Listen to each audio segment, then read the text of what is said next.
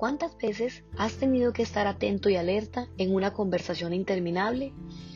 Y no precisamente porque se trate de algo aburrido o que no te genere interés, pues en algunos casos puede que se trate de temas que te invitan a ir más profundo y que mientras más conoces vas encontrando que es un universo infinito en su esencia. En lo personal, esto nos lleva a pensar en las ocasiones que hemos tenido como huéspedes en nuestra casa algunos pastores y aquellas noches se convierten en muchas ocasiones en clases personalizadas de liderazgo o discipulado, cargadas de experiencia y en donde queremos compartirle nuestro cúmulo de situaciones vividas y en donde queremos también aprender de parte de ellos el sutil arte de ser unos pastores de gran escala. En la Biblia encontramos un pasaje donde vemos al apóstol Pablo reunido con su equipo de Troas. Justo es la última noche antes de su viaje y en donde imaginamos quería tener presente tantas recomendaciones y detalles frente a la vida cristiana, dando lugar a una de esas interminables conversaciones que mencionábamos al inicio. Hechos 20, del 7 al 12, dice, el primer día de la semana nos reunimos con los creyentes locales para participar de la Cena del Señor. Pablo les estaba predicando y como iba a viajar al día siguiente, siguió hablando hasta la medianoche. El cuarto de la planta alta, donde nos reuníamos, estaba iluminado con muchas lámparas que titilaban. Como Pablo hablaba y hablaba, a un joven llamado Eutico, que estaba sentado en el borde de la ventana, le dio mucho sueño. Finalmente se quedó profundamente dormido y se cayó desde el tercer piso y murió. Pablo bajó, se inclinó sobre él y lo tomó en sus brazos. No se preocupen, les dijo, está vivo. Entonces todos regresaron al cuarto de arriba, participaron de la cena del Señor y comieron juntos. Pablo siguió hablándoles hasta el amanecer y luego se fue. Mientras tanto, llevaron al joven a su casa vivo y sano y todos sintieron un gran alivio. La situación que describe el autor de este pasaje puede parecer de entrada un simple evento trágico con un final feliz, hablando propiamente de aquel joven que sufrió la caída, pero que finalmente no terminó con su vida y se convirtió en una historia para contar. No obstante, las cosas que suceden a nuestro alrededor pueden brindarnos valiosas lecciones para nuestro propio andar, y esto es lo que genera valor y aprendizaje. Vemos que el pasaje de hoy enfatiza que el propósito de la reunión era participar de la cena del Señor, y esto generó un espacio propicio para que Pablo compartiera enseñanzas. Incluso afirma el texto que como iba a viajar al día siguiente, siguió hablando hasta la medianoche.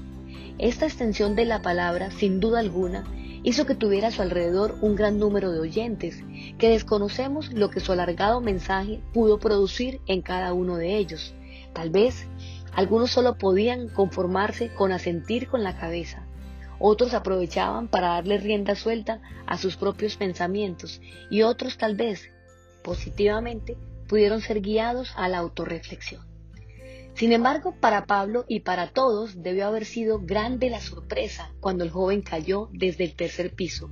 Incluso creemos que Pablo pudo sentirse frustrado al evidenciar que por lo menos para alguno de sus oyentes su larga conversación no estaba ejerciendo un impacto transformador. La realidad es que en ocasiones, por mucho que sea el esfuerzo en querer en nuestras fuerzas llevar a las personas al cambio, no se producen más que estos magros resultados, especialmente cuando perdemos de vista la diversidad de la gente de nuestro alrededor y el propósito de cada espacio. Luchar con la frustración y superar el desánimo debe ser una actitud continua para quienes queremos mantenernos firmes en la tarea de liderar o guiar a otros se debe poseer la certeza de que estamos invirtiendo en la vida de las personas que nuestro Padre nos ha confiado. Si es que queremos perseverar en la tarea, pues habrá muchas ocasiones donde no nos sentiremos aliviados, sino que sentiremos desánimo por falta de madurez de los discípulos y seguidores o por falta de compromiso. No obstante, si fijamos los ojos en estas desilusiones, pronto desistiremos del trabajo que nos ha sido encomendado. Pablo, al parecer, aprendió bien esta lección y continuó adelante con su llamado, pues pese al episodio narrado en Hechos, vemos unos años más adelante en la carta dirigida a los tesalonicenses a un Pablo más puntual, concreto, maduro y que está invitando a la congregación a dar un tratamiento acorde a la condición en que se encuentran sus oyentes. Y dice, hermanos, les rogamos que amonesten a los perezosos, alienten a los tímidos, cuiden con ternura a los débiles, sean pacientes con todos. Primera de Tesalonicenses 5:14. Pablo deja entrever en esta serie de instrucciones que debemos tener discernimiento para saber cómo abordar los diferentes públicos. Una persona sabia debe tener claridad para entender la realidad de las personas que están a su alrededor. Usar el método correcto con la persona equivocada no produciría los cambios deseados. Al contrario, producirá más problemas en lugar de ayudar a una solución. De manera que una persona madura y entendida necesita no solamente una diversidad de estilos de comunicación, también necesita saber cuándo es apropiado usar cada uno de estos estilos. En este desafío encontramos un problema que frecuentemente enfrentaremos como seres humanos, y es que la mayoría de nosotros tenemos un estilo ministerial, un estilo de vida que tiende a dominar todo lo que hacemos y lo usamos indiscriminadamente en toda circunstancia. Pero las personas no son todas iguales y por eso debemos modificar nuestro estilo para ser efectivos en cada una de las situaciones que nos tocan dirigir. Si usted tuviera tiempo de recorrer las diferentes cartas de Pablo, notará esta capacidad de modificar su estilo según las personas y las circunstancias particulares de cada grupo. Con la iglesia de Galacia, por ejemplo, hablaba en términos fuertes.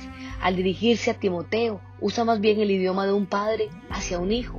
En las cartas a los tesalonicenses hace alusión a que su estilo fue con una ternura entre vosotros, como quien cuida una madre con amor a sus propios hijos. Es decir, Pablo utilizó una diversidad de estilos de comunicación y por eso fue tan efectivo en el ministerio que llevó adelante. Del Pablo hablador y monopolizador de la conversación ya no hay rastro, sino que vemos ahora a un hombre que conoce el poder de sus palabras y se ha vuelto selectivo en sus conversaciones, no dando lugar a palabras ociosas o a conversaciones sin sentido, y mucho menos haciendo dormir a nadie. Para pensar, ¿eres un conversador elocuente, un extensor de la palabra del Señor, un modelo de prudencia y sabiduría? Las personas se sienten escuchadas contigo, pueden luego de una interacción edificados y estimulados a perseverar en el camino de Dios. Señor, te pedimos que seamos personas con sabiduría y discernimiento, que nuestras palabras sean sazonadas por tu amor y que nuestras conversaciones estén cargadas de gracia y propósito. Te retamos a que en el día de hoy evalúes tus conversaciones y que recuerdes que el Señor anhela usarte a través de tus palabras. Muy bien, somos Comunidad Cristiana de Fe Urabá, una iglesia ubicada en la carrera principal de Carepa. Nos gustaría verte allí con nosotros. Síguenos en Facebook y búscanos como Comunidad Cristiana de Fe Carepa. Dios te bendiga.